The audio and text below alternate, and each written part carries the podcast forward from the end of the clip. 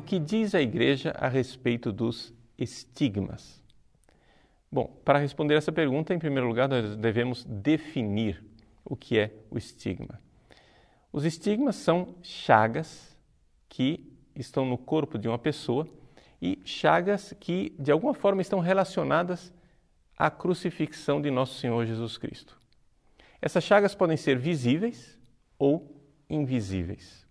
Essas chagas podem ser permanentes ou podem ser transitórias. As chagas podem aparecer simultaneamente, todas ao mesmo tempo, ou sucessivamente.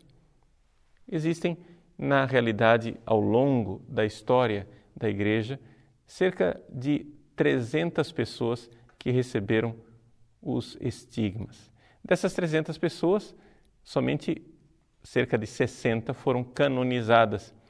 As outras não houve sinais claros de santidade ou não se deu seguimento ao processo de beatificação.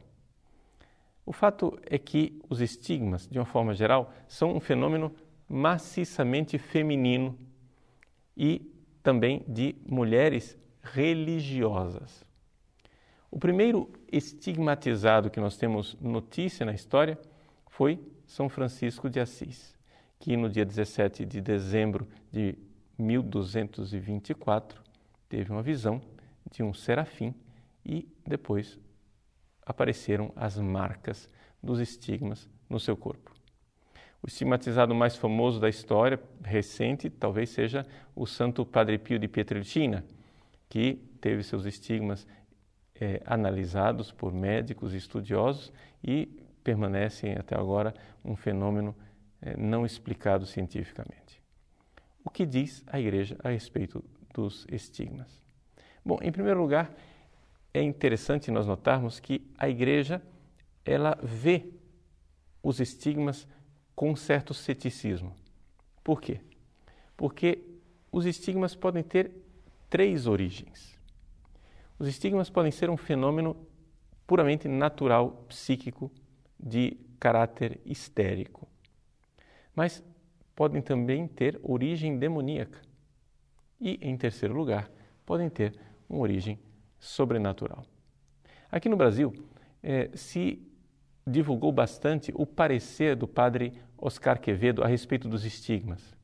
Para ele, que é um estudioso de parapsicologia, os estigmas são um fenômeno meramente histérico, ou seja, de explicação tão somente natural. A dificuldade dessa explicação do padre Quevedo é que é, ela parte de um preconceito científico. E o preconceito científico é o seguinte: é o preconceito metodológico da chamada navalha de Occam. Ou seja, se eu encontrei uma causa que explica suficientemente o fenômeno, pelo menos na sua aparência, então eu não tenho por que buscar outras causas. É isso que leva, por exemplo, o padre Quevedo a negar a existência do demônio e a negar as possessões demoníacas. Por quê? Porque ele constata que os demônios não são capazes de milagres. Ora, a igreja jamais disse que o demônio é capaz de produzir um milagre, mas o demônio pode agir sim como com causa, ou seja, as coisas podem ter dupla causalidade.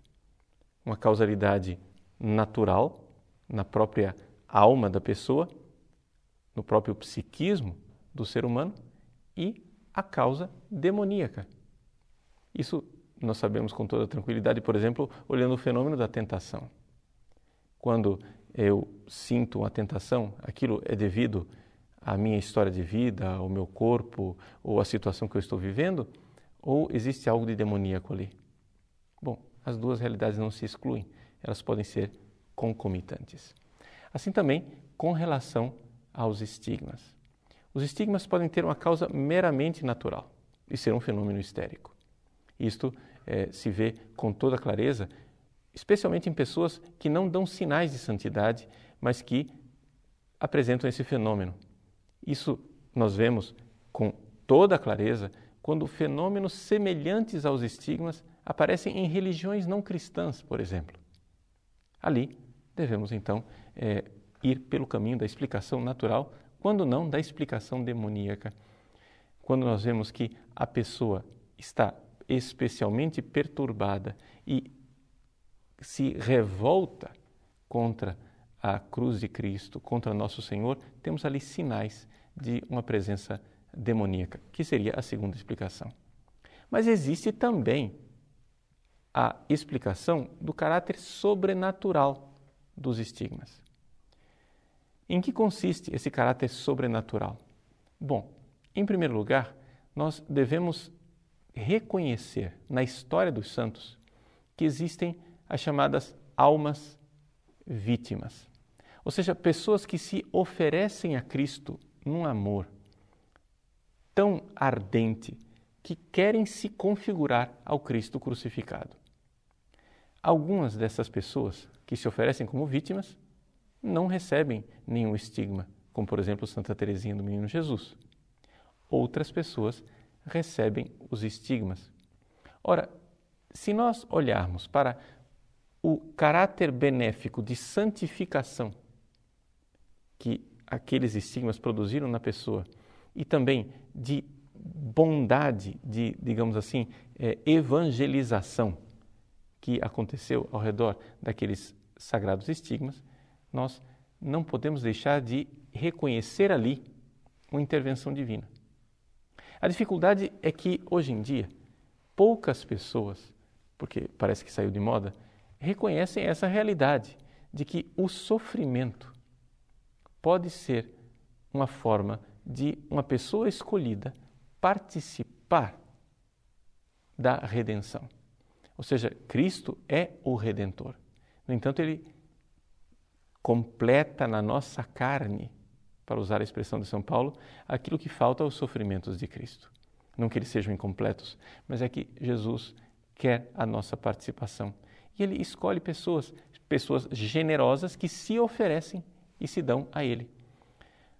Uma das coisas que são mais claras no discernimento da sobrenaturalidade de um estigma é que ele geralmente é precedido por sofrimentos agudos, onde a pessoa se santifica e vai se purificando. Não somente isso. A maior parte dos santos estigmatizados, os estigmas são carregados por eles quase que como uma vergonha. Eles gostariam de esconder aquilo. Gostariam que os estigmas não fossem vistos por ninguém. O Santo Padre Pio de Pietrelcina, por exemplo, ele carregou os estigmas invisíveis eh, durante alguns anos e não fez menção deles para ninguém. Quando, no entanto, os estigmas começaram a aparecer visivelmente, aquilo foi para ele causa de um sofrimento enorme, porque ele se sentia humilhado com aqueles sinais. E várias vezes, chorando, ele pediu ao Nosso Senhor que escondesse aquilo. Um outro sinal extraordinário que nós vemos, por exemplo, no Padre Pio, é o fato de que aquelas feridas que durante 50 anos ninguém conseguiu curar, nenhum médico, colocando remédios ou eh, bandagens, conseguiu reter sua, o sangramento, etc. Aqueles estigmas, antes da sua morte, desapareceram. E o próprio Padre Pio explicou isso, que Nosso Senhor havia dito que ele carregaria aqueles estigmas por 50 anos e não mais. O milagroso está em nós constatarmos que os estigmas sumiram sem deixar nenhuma cicatriz. Algo de extraordinário. Portanto, nós vemos que existem vários tipos de origem para os estigmas. E assim a igreja, ela é aquela que deverá fazer o discernimento. O discernimento de qual é a origem e qual é a natureza daqueles estigmas, nós entregamos à Santa Mãe Igreja.